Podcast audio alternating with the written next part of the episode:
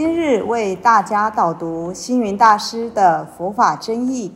本套书有三册：第一册《佛法义理》，第二册《佛学思想》，第三册《佛教常识、佛门形式》。总共三百多个主题。大师以各种譬喻言说、引经据典，将佛教的教理、仪制、名相、应用等，直唱佛陀教法慈悲、智慧、平等的精神。此即是给人欢喜、信心的人间佛教。各位佛光人，各位护法居士，大家吉祥。今天的主题是去邪显正。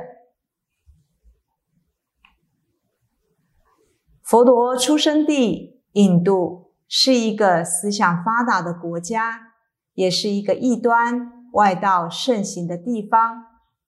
我想，一般佛教徒应该都知道，佛世时就有九十六种外道，这些外道也经常在佛陀说法的场合里出现。何谓外道呢？在我的《佛教对宗教之间的看法》这一篇文章，外道不是骂人的话，也不是标榜自己排斥别人。外道是表示我的道之外的其他宗教，因为佛教乃心内求法。佛陀在各经论中都说，佛法只在自己心中，不向外求。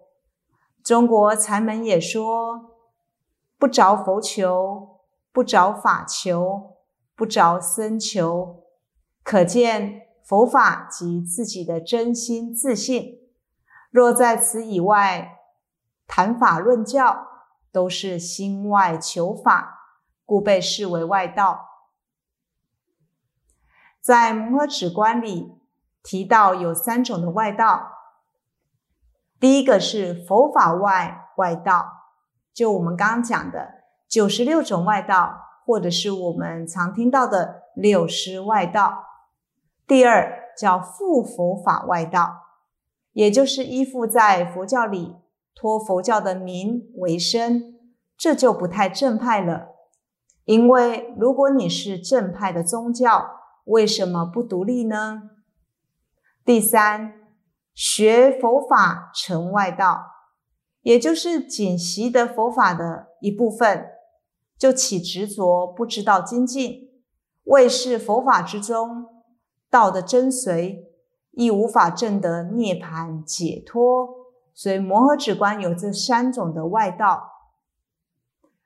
那许多外道，有的波无因果，有的不相信来生，有的认为裸体可以得救，有的认为拜火会有功德，有的认为浸在水里就是修行，有的认为吃饭不用手捧就可以成道，真是不一而足啊！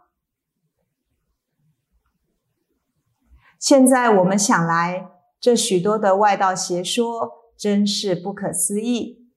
不用手吃饭，鸟雀啄食，不就是不用手吗？那他们都成道了吗？生活在水里的鱼虾，他们都有修行吗？至于裸体修行，世上许多的贫苦穷困的地方，没有衣食吃穿的人，他们都在修行办道吗？说起印度的九十六种外道，佛陀认为他们的修行走错了路，所以一直很慈悲，也很勇敢的想把他们渡到佛教里来。可是那许多的外道，把佛陀抢夺了他们的弟子信徒，都故意向佛陀问难跟毁谤，甚至对佛陀进行人身攻击迫害。可以说是佛陀传道的障碍。像有的从高山上滚下石头，想要砸死佛陀；也有的人用大象去攻击佛陀；有的散播谣言毁谤佛陀；有的用政治的压力给佛陀迫害；有的人呢是用女色跟财富来破坏佛陀。所以正确信仰的重要，就非常的需要确立。在佛教对异端邪说的看法这一篇文章里面，什么叫信仰？宗教信仰的层次有种种的不同，就如同学校的教育有小学、中学、大学等高低阶级的分别。上等的宗教信仰以政治正见指导我们的生活，以六度万恨开发我们的佛性。那中等者就是以教条、仪轨约束我们的行为；下等者则沦于神通灵异的外道邪说，使人迷乱心智，产生恐惧的心理。如何来辨别正邪之道？不可不慎。所谓良禽择木而栖，忠臣择主而事。选择我们信仰的对象。当然，更需要审思明辨。所谓异端邪说，是指违背政治正见的思想与见解，如波无因果、谈玄说义、卖弄神通、否定轮回等四颠倒和六种邪见，使得我们光明的本性被障蔽了。在华严经说：“正见牢固，离诸妄见。”正见即以八正道、三法印、四圣谛，使我们正见缘起法，了解宇宙万法生住意灭的实相。所以，信仰不能被外在的人事所迷，而忘记自己的本性。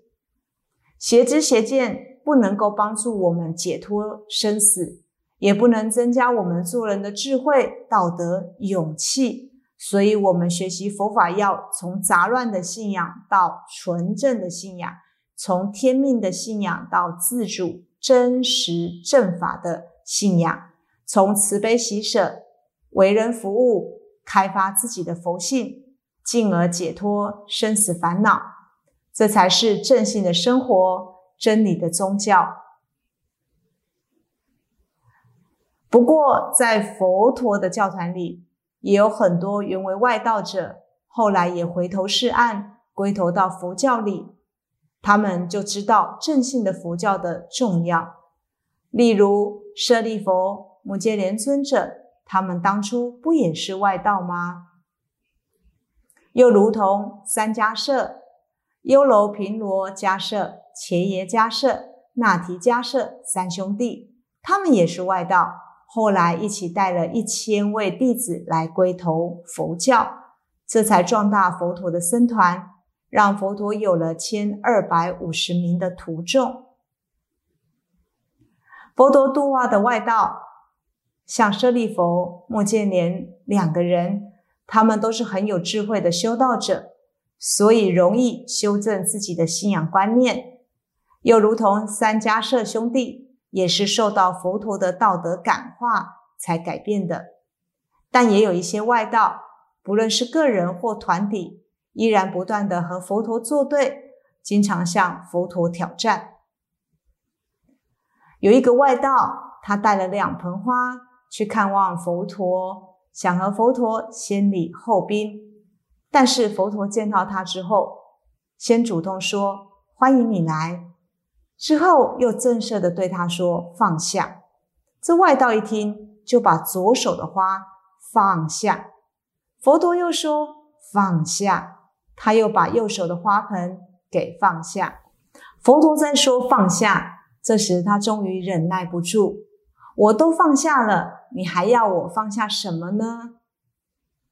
佛陀说：“我不是叫你放下手中的花盆。”而是要你放下心中的傲慢、愚痴，你才能入道。佛陀到了临入涅盘的时候，还度了一位一百二十岁的外道须跋陀罗。可以说，佛陀这一生都是在跟外道纠缠。如果佛陀没有道德勇气，就没有今日的佛教。总之。在那许多外道的阴谋设计、陷害、打击中，佛陀都能毫无畏惧，反而把佛教的正法树立起来，让印度当时大国的国王，如南方的频婆娑罗王、北方的波斯匿王，都成为佛陀的弟子。佛陀能让佛教发扬光大，并降服外道，这是需要有大勇猛、大智慧、大慈悲、大力量才办得到的。但是，还是有一些外道依然不死心，用各种的方法来给予佛教发展上的阻碍、困难。所以在佛陀的八相成道中，如果少了一个降魔的精神，就不能成道，就不能成功。不过，佛陀也对外道有无奈的时候，例如一群外道手持棍棒要来围攻佛陀，佛陀坐着不动，大家看到佛陀的庄严，也都不敢动。但是外道的头目就说：“你不要以为你了不起，我们这许多群众都是反对你的。”佛陀回答说：“你再多的拳头，我并不畏惧，因为真理不在人多。”外道头目说：“我们可以用各种的棍棒夹住你的教团，跟你决斗。”佛陀说：“我们有道的人在棍棒下屈服，这是没有的道理。”外道在说：“那我们就用金钱。”美色来破坏你的教团，佛陀回：那也不怕，我们的教团自有法治跟戒规。外道又说很多办法，以后觉得佛陀都如如不动，最后就说：那我们都来做你的弟子，穿你的衣服，吃你的饭，但是就是不和你合作，专做一些破坏佛教的事情。这时候，佛陀神情黯然，满怀无奈地说：“那我就没有办法了，因为狮子身上虫，环食狮子身上肉，还能怎么办呢？”想到我们今日的佛教里面还有这许多狮子虫，真是叫人不胜感伤。希望今天这一篇的气血显正，让大家能够升起无上的信心。感谢大家的聆听，如有疑问，请于影片下方留言。祝福大家六十吉祥，深入经藏，智慧如海。